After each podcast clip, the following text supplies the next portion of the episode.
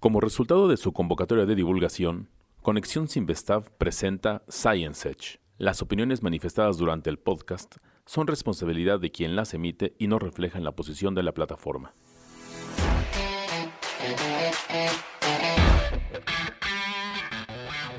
¿La ciencia puede ser divertida? Sí, en Science Edge analizamos los temas de investigación con irreverencia y mucho sustento. Este espacio tiene un toque fresco de conocimiento científico que te lleva al borde del saber. Comenzamos.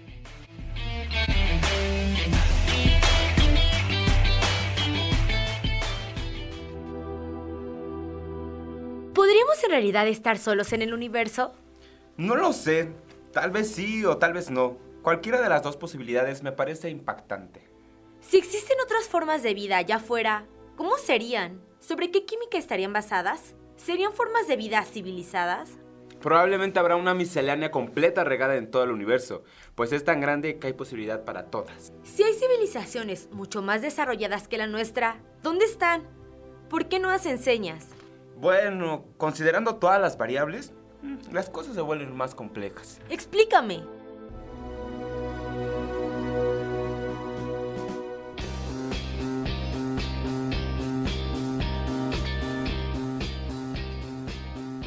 Civilizaciones diferentes a la nuestra y su grado tecnológico, diseminados en el universo.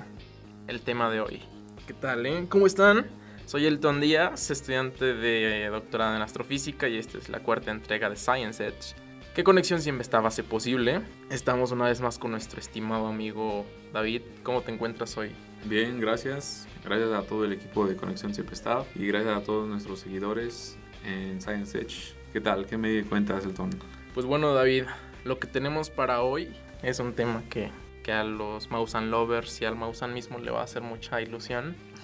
Pero no lo vamos a tratar con... Sentimos defraudarlo. Los, lo sentimos ampliamente porque no va a ser tratado desde ese punto, desde la ufología y cómo es un mercado altamente lucrativo, ¿no? No, no lo vamos a tomar desde ese punto, esta vez va a ser un poco más objetivo y hablaremos de lo que han hecho personas realmente serias al respecto. Pues te veo muy motivado, Ton, y veo que trajiste tu playera de Alien. Mira, brilla en la oscuridad. Pongan por favor la de Aliens Exist. Ajá. Estaría buena. Y bueno, a ver, David, yo sé que los años 60 fueron muy prolíficos en este tema, ¿no? En los años 60 surgió esto de la famosa ecuación de Drake, que trata de calcular la probabilidad de que exista otra civilización dentro de la Vía Láctea. Antes de continuar, pongámonos en contexto. Era la Guerra Fría. Plena Estados Guerra Unidos Fría, Contra, contra Es su auge. ¿no? Rusia, Estados Unidos. y La la carrera carrera, espacial.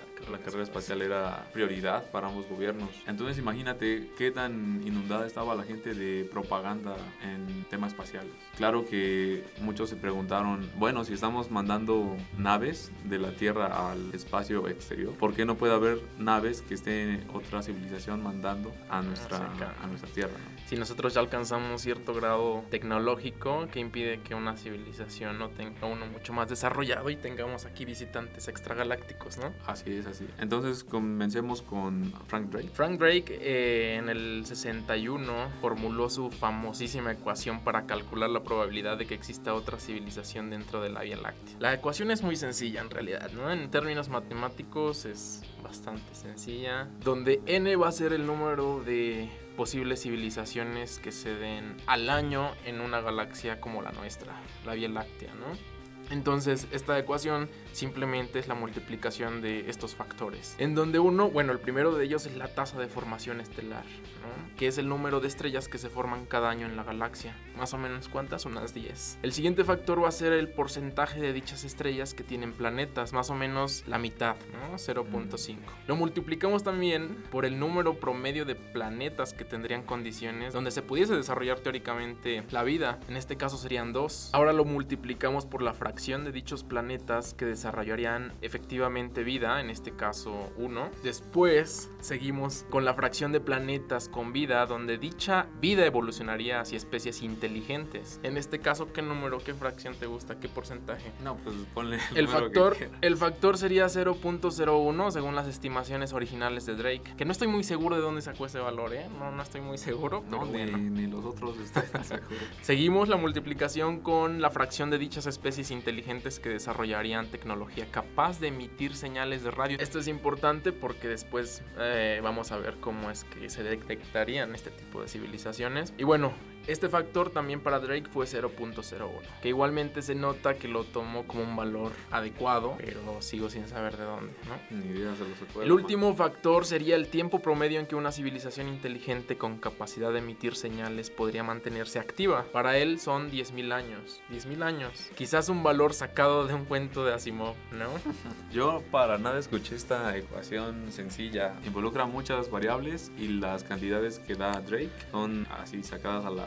Sí, claro. Eh, Bueno, es sencilla matemáticamente, pero deducir el factor o el valor de cada factor es complicado. Sí, ¿no? claro. El peso que le doy a esta ecuación es que empieza a dar como la noción, las variables que se necesitan encontrar para ver si existen más civilizaciones en nuestro universo. Ese es el, el punto que le doy, pero creo que está muy, muy alejada de la realidad su, su ecuación, aunque es un gran esfuerzo. Bueno, no alejada, pero estimaciones un poco burdas, por Sí, decirlo así. burdas. ¿no? Sé que por ahí algunos astrofísicos que han modificado esta ecuación para hacerla más exacta, haciendo uso de trabajos y observaciones actuales, precisamente. Comentamos que Drake tomó como 0.01 el valor tanto para la fracción de planetas donde la vida evolucionaría hacia especies inteligentes, como para la fracción de dichas especies inteligentes que desarrollarían tecnología capaz de emitir señales de radio. Es claro que estos valores solo surgieron de estimaciones, como dije, burdas. Eh, solo echemos un vistazo a lo que ocurrió en nuestro planeta, ¿no? La Tierra se formó hace 4.500 millones de años. Las primeras células aparecieron hace unos 4.000 millones de años. Los primeros organismos más complejos surgieron hace unos 3.600 millones de años.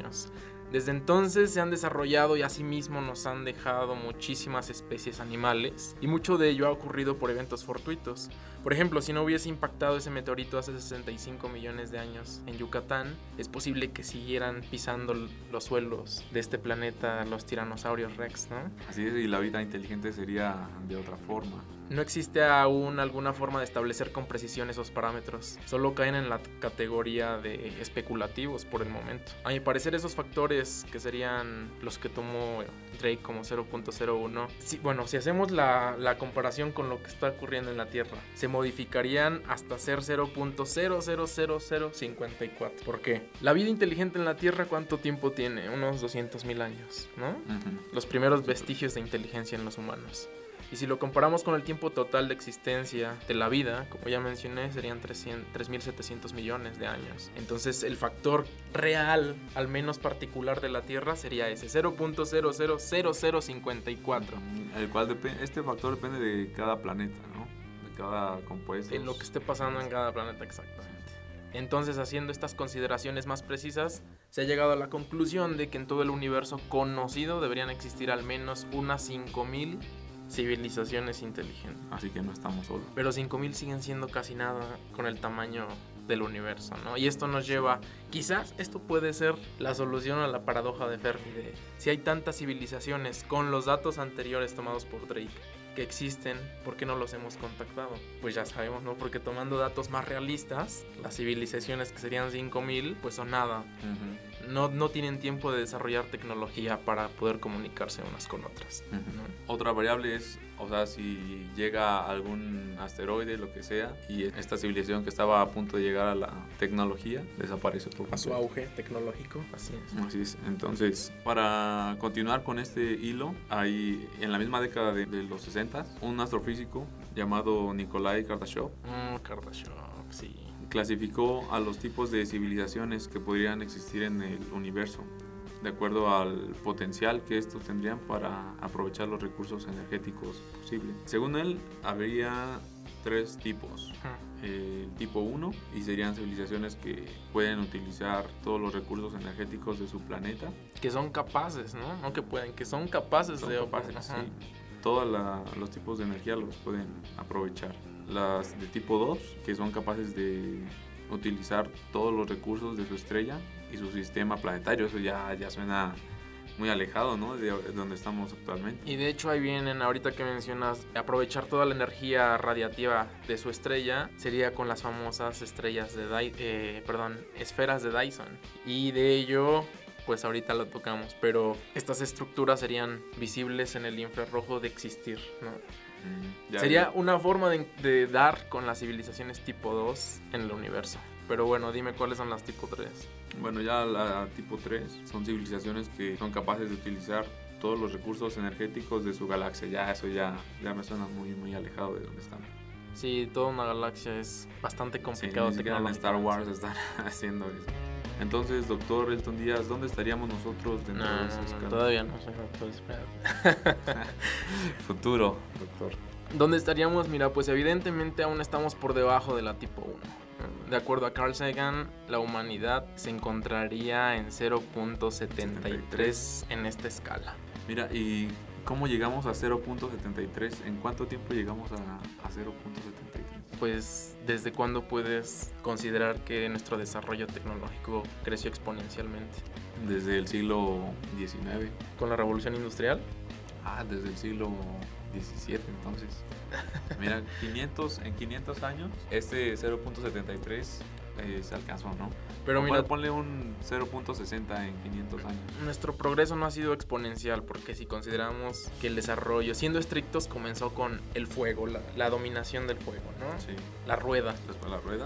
Tuvimos un crecimiento un poco asintótico ¿No? Mucho tiempo estuvimos así, pero tuvimos un crecimiento ya después explosivo, ya nos disparamos. Es especulativo igualmente esto, porque ¿dónde consideramos? ¿Revolución industrial? ¿O en la ilustración? ¿O en el dónde? Mm, yo lo... Consideremos que la iglesia frenó el desarrollo casi mil años, ¿eh? Bueno, sí, la, la iglesia lo frenó, pero los árabes lo mantuvieron, ¿no? Y bueno, sentaron las bases los árabes, por ejemplo, el álgebra lo entonces, ¿dónde consideras que fue el punto de inflexión y dónde nos disparamos como civilización?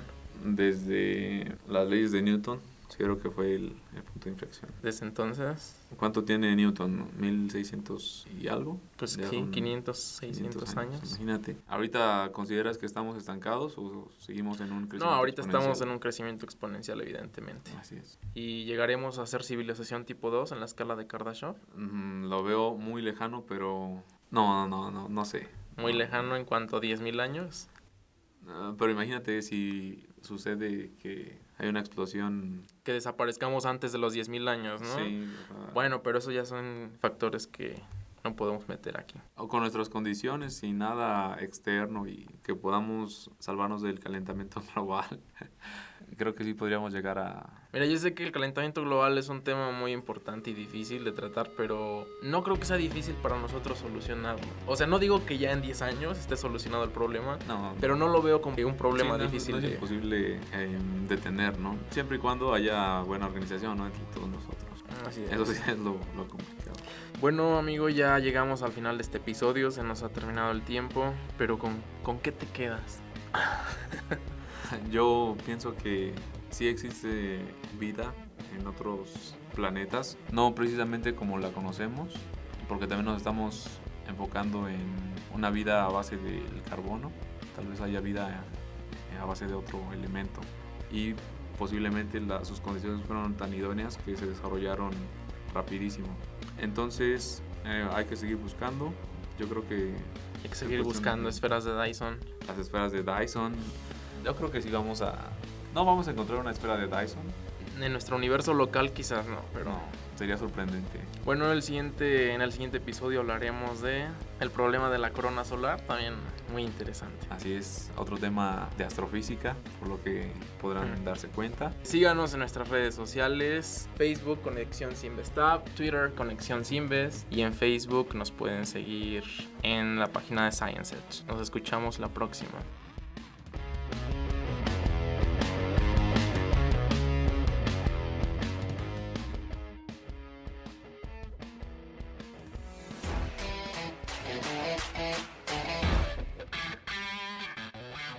Si te interesa saber más sobre la ciencia, no te pierdas la siguiente emisión de Science Edge, Ciencia con Onda, donde te llevaremos al borde del saber. Hasta la próxima.